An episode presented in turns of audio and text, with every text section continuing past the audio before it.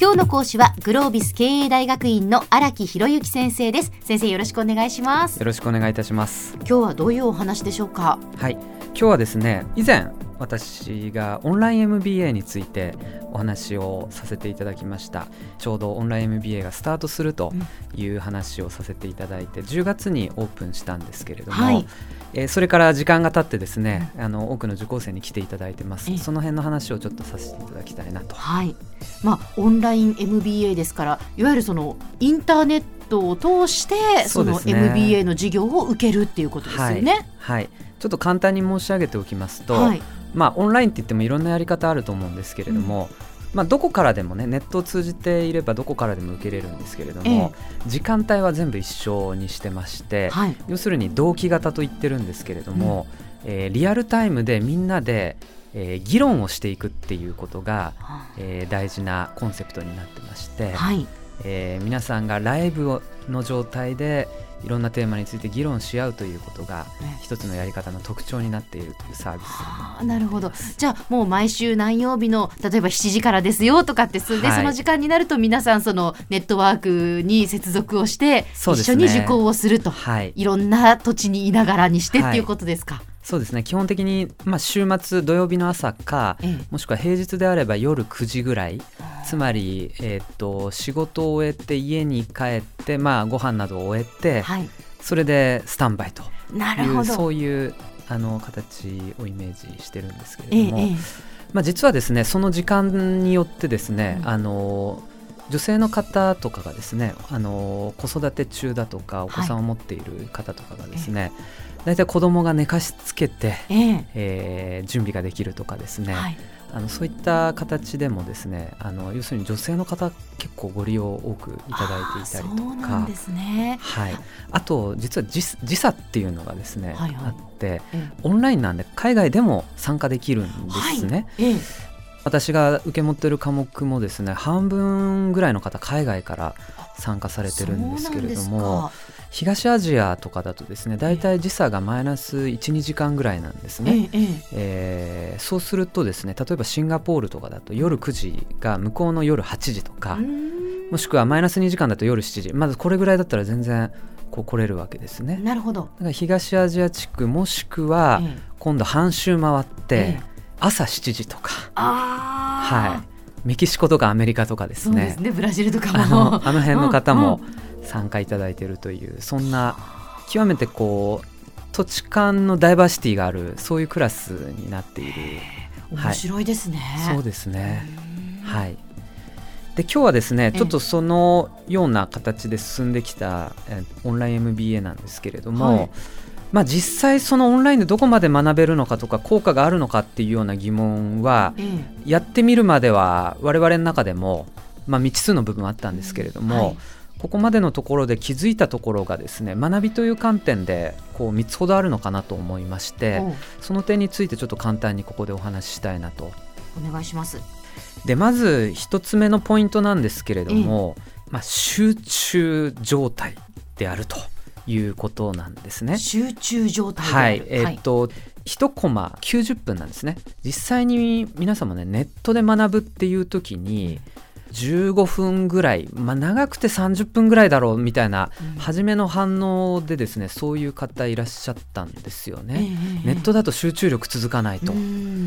やってみるとですね90分でもう最初から最後まで超集中状態が続くという受講された方の感想を聞くとですね90分が本当にあっという間だったというそんな形なんですね。まあそれはなぜかというと、要するに私なり講師がもうどんどんどんどん働きかけていってチャットから発言からフィードバックから何から何までいろんな形で脳みそフル回転していないとついついていけないと。でいつ当たるかわからないというそういう緊張感もあって、ね、じゃあもう本当にあのライブの授業と一緒ですね。そうなんです。そうなんです。で通学のクラスですと、ええ、例えば1人の方が発言していると残りの方はある種こ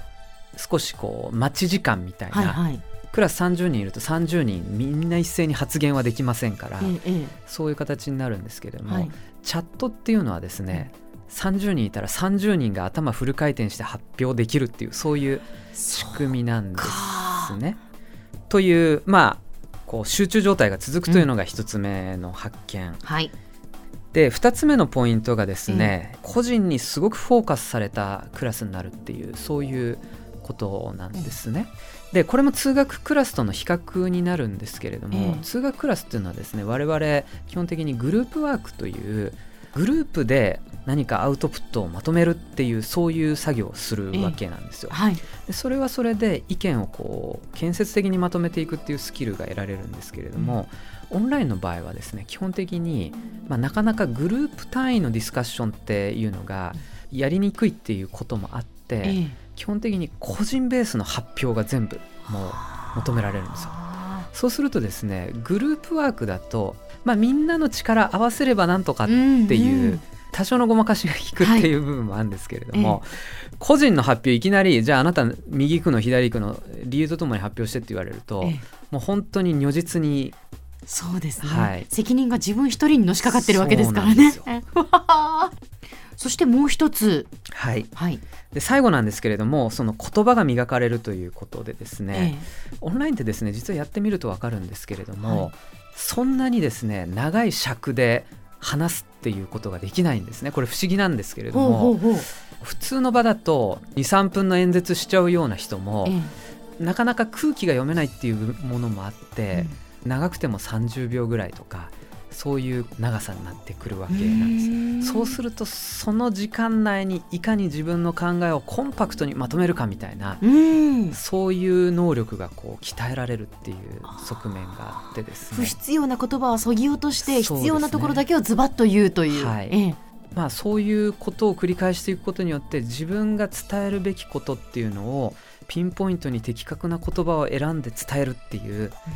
そういうスキルっていうのが得られるのかなというのが、はい、今までのところの手応えという部分になりますね。なるほど。はい。では先生今日のまとめをお願いします。はい。えー、っとオンライン MBA の話をさせていただきました。そこでの学びの発見ということで集中状態。個人としてのアウトプットが問われるという話そして最後その言葉を選択していく力というのが鍛えられるということを、えー、申し上げました。今日の講師はグロービス経営大学院の荒木博之先生でした。どうもありがとうございました。ありがとうございました。